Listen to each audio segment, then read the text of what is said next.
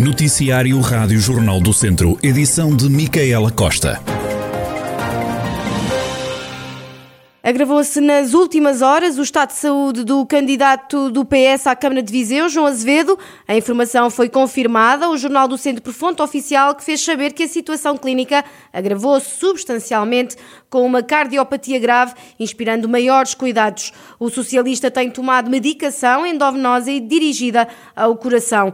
A mesma fonte revelou também que o prognóstico é muito reservado. Esta quinta-feira, João Azevedo vai fazer exames de cateterismo para se perceber a origem do problema de saúde e quais as possibilidades terapêuticas. João Azevedo está internado nos cuidados intensivos no Hospital de Viseu desde domingo, tendo dado entrada com problemas cardiovasculares foi inaugurada a primeira fase das obras de requalificação da Escola Secundária de Vozela, melhoramentos no sistema de águas residuais, canalizações, intervenções nas salas de aulas e serviços de apoio foram as principais intervenções, numa empreitada com um custo total de cerca de meio milhão de euros. O diretor do agrupamento de escolas de Vozela e Campia, José Alberto Pereira, fala numa nova escola com espaços mais dignos. Estou convicto que foi edificada uma nova escola com espaços mais dignos uma escola mais preparada e capaz de responder às demandas educativas e principalmente uma escola capaz de fazer face aos desafios do presente e do futuro. Vou citar apenas uma, uma frase de, Jean-Jacques Rousseau, com quem eu me identifico muito e com quem acho que está muito adequada a esta realidade. Ter paciência é difícil, mas o resultado é gratificante. José Alberto Pereira, diretor do agrupamento de escolas de Vozela e Campia, concluída a primeira fase de obras, Rui Ladeira, presidente da autarquia de Vozela, sublinha a importância de avançar com a próxima etapa. Foi no âmbito do mapeamento, hum, também bafejada com esta possibilidade de ter uma segunda fase, a Escola Secundária de Vozela que bem necessita, não só do refeitório, o espaço aqui do átrio central, a questão da vedação exterior, a portaria. Estamos a falar de um investimento a rondar os 700 e quase 800 mil euros.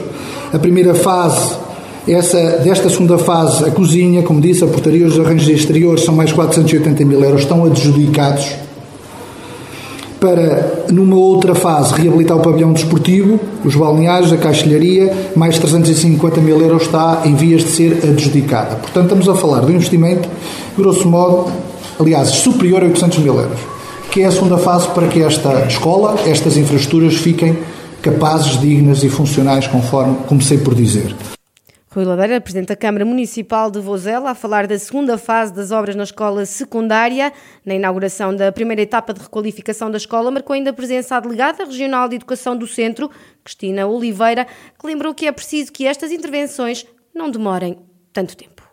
Recordo sempre as primeiras listagens em que avaliávamos que escolas iam para o mapeamento e recordo-me idos os anos 2013, 14, ora estamos em 2021. Tudo isto demora muito tempo.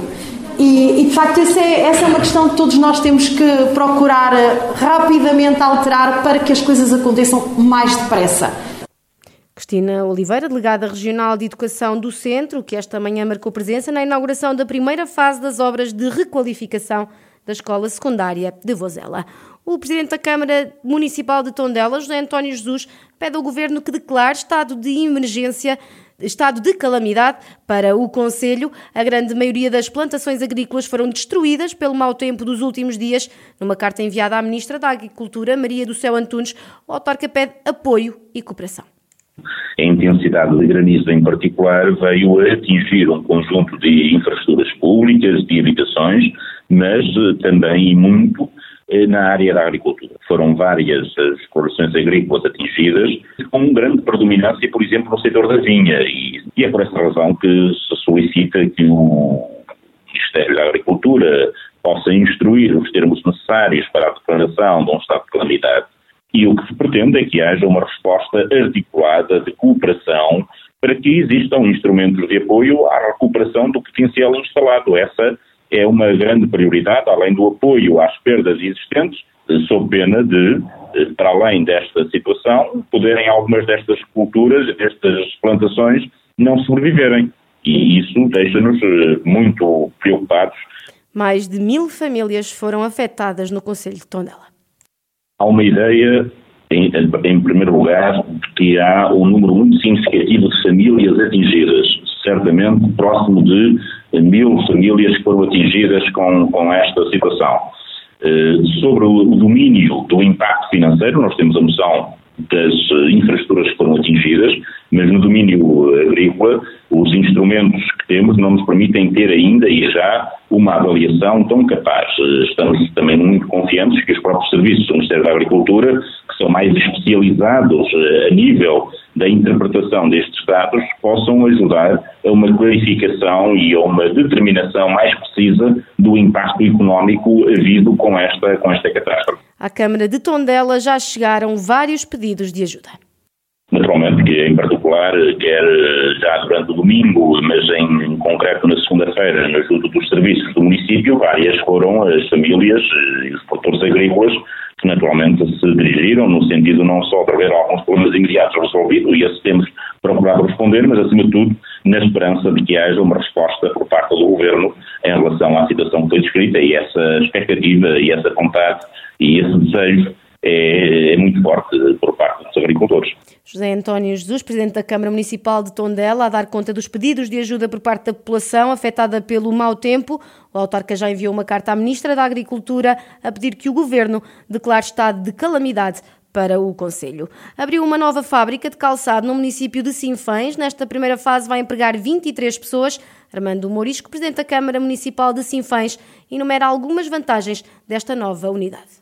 É mais uma unidade industrial que se instala em Sinfãs, ainda por cima numa altura em que bem precisamos dinamizar a economia dos nossos conselhos e do nosso país, considerando este período já de mais de ano e meio de pandemia e que tanto afetou a nossa economia. Portanto, uma unidade de produção industrial que vai empregar neste, neste início mais de duas dezenas já de funcionários, sobretudo funcionários do sexo feminino, que é muito importante efetivamente a mão de obra um, do sexo feminino ter empregabilidade, mão de obra essa qualificada, e portanto tem uma importância extraordinária para aquilo que é o desenvolvimento económico do nosso Conselho, a empregabilidade e naturalmente as condições de vida dos nossos residentes. Ao aumentar a empregabilidade, esta nova unidade vai promover o desenvolvimento do município.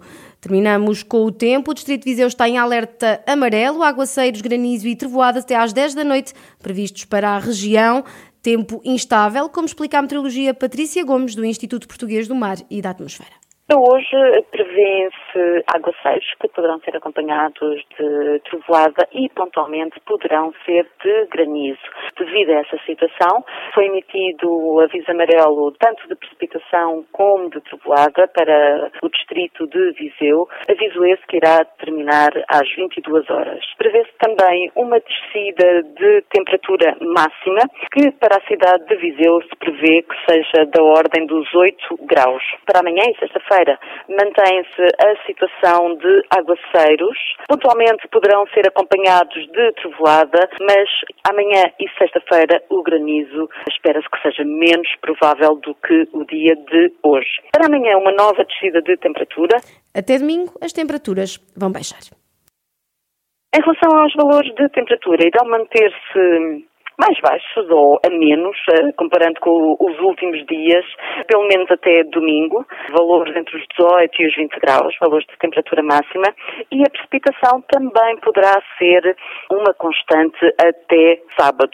No domingo já não se espera, ou melhor, a probabilidade de ocorrência de precipitação para domingo já é menor que nos outros dias. Claro que estamos a falar de situações de instabilidade e o melhor é ir acompanhando dia a dia. Patrícia Gomes, meteorologista do Instituto Português do Mar e da Atmosfera, com as previsões do tempo para o Distrito de Viseu, para hoje e para os próximos dias, até domingo.